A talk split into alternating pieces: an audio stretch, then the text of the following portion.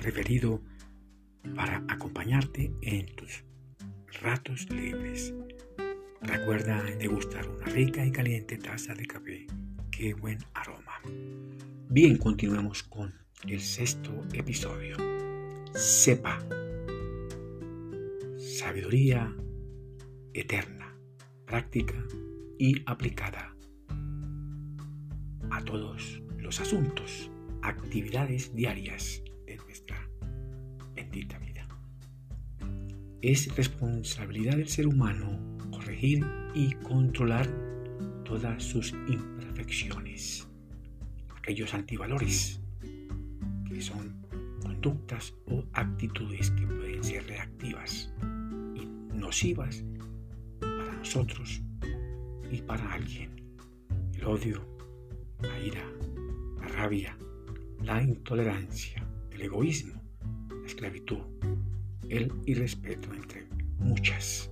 Con ellas, al menos intentamos corregir y controlar todas esas imperfecciones.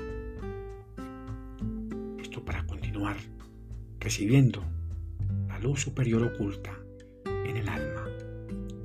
Es necesaria la corrección. La luz misma no se corrige en su misma luz. Necesita la oscuridad para hacerlo. Pregunto por qué el Creador no corrige su propia creación. En este caso, al ser humano. En su plan secreto, el Creador delegó esa responsabilidad al al mismo ser humano por guardar semejanzas él. Hacer la corrección es también hacer un trabajo espiritual y esto conduce al ser humano a alcanzar su propia perfección, aunque es difícil alcanzarla en este mundo, pero hay que hacerlo, es importante. Pregunto, ¿se podría alcanzar la perfección humana en un mundo plagado de caos, y violencia? La misma ciencia recomienda mejores métodos. La reflexión, la oración, el rezo, las plegarias y meditaciones profundas en un lugar secreto, en tu interior. Esto ayudaría a mejorar una conexión mejor luz oculta. El plan secreto del Creador es compasivo y muy celoso. Un alma que ni buena ni mala, solo quiere vivir experiencias en un cuerpo que pide más y más deseos.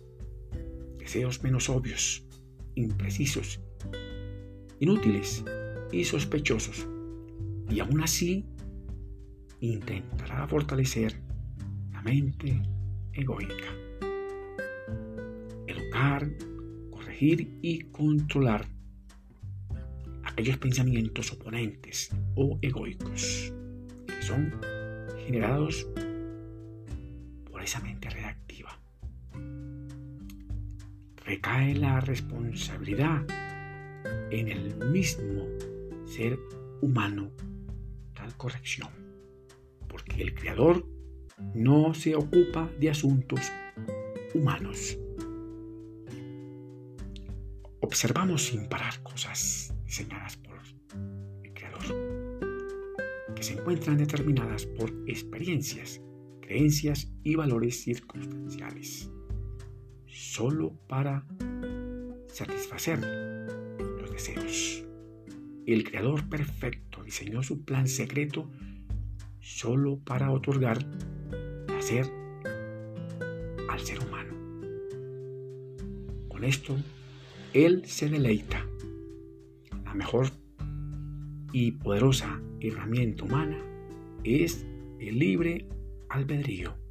Con Él elegimos, corregimos y controlamos el ego. Con esto podemos percibir en nuestro interior la presencia del Creador. Un trabajo espiritual es menester para sentir su presencia con los sentidos, con esos instintos. Podemos ver la manifestación de la creación, el sol. Con nuestra intuición percibimos la presencia en nuestro ser de la luz poderosa, esa luz eterna. Pregunto, ¿la creación es propia del creador o del ser humano? Si es del creador, debería él corregir y controlar las imperfecciones humanas y no el mismo ser humano sería lo correcto. Ahora bien, si el creador es el ser humano, es su responsabilidad hacer la corrección. Pregunto, ¿por qué hay personas tristes y otras alegres? ¿Por qué existen personas dichosas, prósperas y otras pobres y miserables? porque hay personas tímidas y otras llenas de vigor, gozo, fe y confianza. Porque personas que se curan y se sanan de enfermedades catastróficas y otras no. Pregunto de nuevo. ¿Podremos crear los seres humanos una mejor vida en este mundo? Qué bueno. Responde allá en tu lugar secreto, en silencio y en reflexión. Muchos éxitos para ti y tu familia. Que mi Dios el grande los bendiga y los proteja.